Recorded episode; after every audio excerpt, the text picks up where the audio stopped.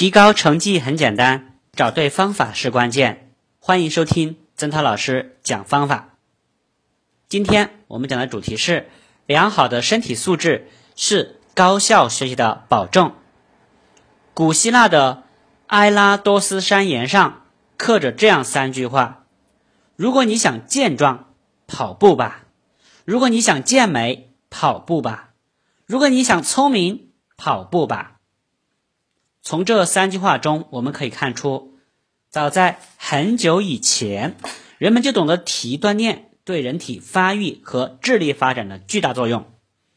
而且，生理学家的研究也表明，大脑工作时需要的血液比肌肉工作时要多十五倍。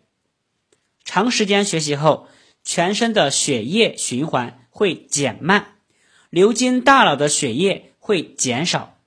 学习效率也会随之下降，但人在体育锻炼时，血液循环可以从每分钟四到五次增加到七次，吸收氧气的能力可以提高百分之四十到百分之五十，身体的各种功能得到改善，脑的机能也能得到加强。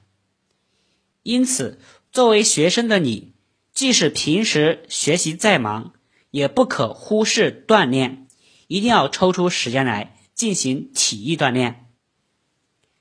也许有些同学会说，睡眠也可缓解疲劳，为什么一定要进行锻炼呢？许多生理学家研究指出，睡眠不是解除疲劳的唯一办法，特别是慢性疲劳，用睡眠的办法并不能使之完全恢复。那么必须。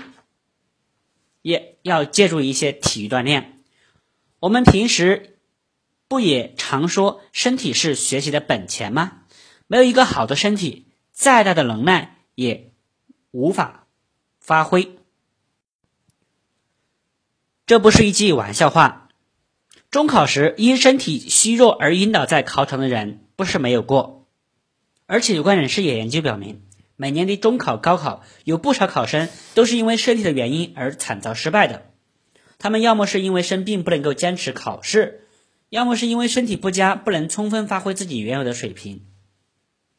因身体原因而导致考试失败，这岂不是很遗憾？所以说，如果你不想这样的遗憾发生在你身上，那么就要在高度紧张的学习过后。也来进行一些适当的体育锻炼。一位以优异成绩考入重点大学的同学，在谈及他的学习经验时，这样说道：“有些学校为了追求升学率，使同学们能够专心学习，就把某些学科废除了，体育也不例外。然后再把这些匀出来的时间分配给各高考科目的老师。为此，有的领导还开导学生说。”搞体育运动会分散精力，不易进入学习状态。在我看来，这种做法是非常不科学的。经过一段的时间的学习，进行体育锻炼，是对神经最好的调节，是对大脑最好的休息。升入高三后，我每天放学后都要在操场跑几圈，跑完后都觉得精神好多了。而且只要时间允许，我就会和同学打篮球，或是踢足球，在球场上。挥洒散这个汗水过后，整个身体都非常的畅快。而事实也证明，适度的体育锻炼不仅能够缓解我的学习压力，还使我的心胸开阔了许多。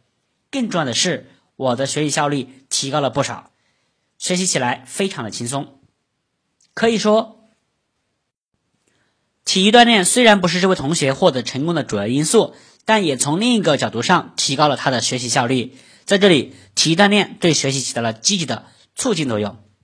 因此，你不妨借鉴这位同学的方法，根据具体的条件和自己的身体情况，每天抽出一定的时间，选择体育项目来进行锻炼，比如说散步、慢跑、踢毽子、跳绳、打球等等。